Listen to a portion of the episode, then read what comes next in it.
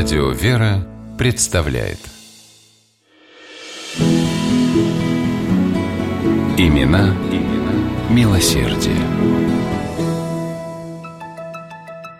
В апреле 1897 года итальянский медицинский журнал «Le Physiologiste Nesse» вышел с портретом красивой женщины на обложке. Столь несвойственное для научного издания оформление очень скоро разъяснилось. В журнале была помещена большая статья под названием «А Нобель Жюли Базанов» – «Благородная Юлия Базанова». Статья посвящалась известной российской благотворительнице родом из Иркутска Юлии Ивановне Базановой, открывшей в Москве клинику болезней уха, горла, носа, первую специализированную клинику подобного рода в России, аналогов которой не было во всей Европе.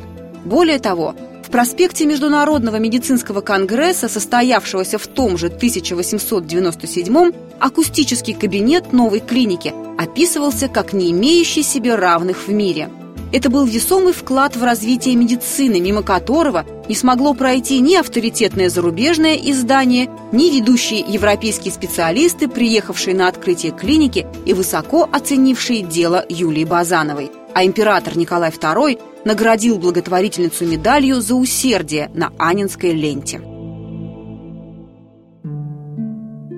Юлия Ивановна такого ажиотажа вокруг своей скромной персоны никак не ожидала. Она радовалась, что смогла быть полезной людям, но совсем не считала это чем-то из ряда вон выходящим. С тех самых пор, как Юлия оказалась единственной наследницей огромных капиталов мужа и свекра, она считала своим долгом щедро делиться столь неожиданно свалившимся на нее богатством.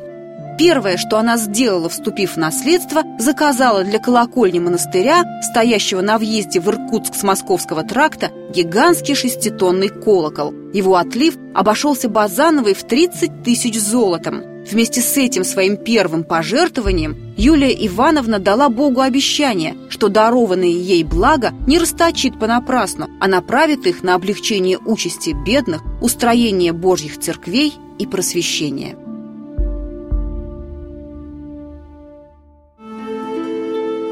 Вскоре в родном Иркутске Базанова открыла воспитательный дом, приют для сирот и детей, находящихся без призора.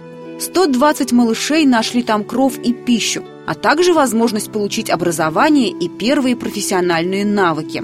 В дальнейшем при воспитательном доме была построена амбулатория и открыто бесплатное родильное отделение.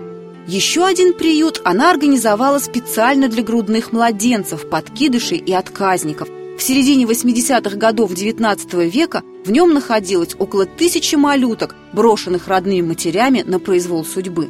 Еще одной важной вехой стала организация в Иркутске Ивано-Матрёнинской детской больницы, которой, как говорили знающие люди, уступали даже берлинские клиники. Переехав на постоянное место жительства в Москву, Юлия Ивановна продолжала заботиться о своих земляках, беднейшим студентам из Сибири, она помогала с оплатой за обучение в Московском университете. За ее счет там обучалось около тысячи человек. Юлия Ивановна много помогала Московскому университету. В частности, та самая, прогремевшая на всю Европу клиника болезней уха, горла, носа, была задумана ею в том числе и как исследовательская университетская база. При клинике был устроен лекторий с возможностью клинического преподавания. Весь грандиозный проект стоил более миллиона рублей, которые Базанова единолично внесла из собственных средств. Дальнейшее содержание клиники, примерно 500 тысяч рублей в год, Юлия Ивановна тоже осуществляла из личного капитала.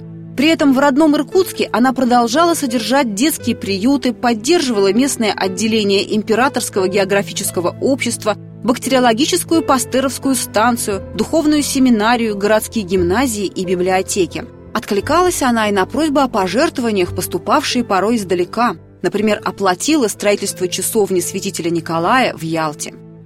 Она раздала все свои миллионы, и у нее осталось лишь 300 тысяч, добрую половину процентов с которых она отдавала на общественные дела, писала о Юлии Базановой газета «Восточное обозрение». А близкие ей люди говорили, что, жертвуя столь большие деньги, Юлия Ивановна очень не любила гласности и официальности и помогала с редкой скромностью и простотой, благодаря Бога за эту счастливую возможность. Имена, имена милосердие.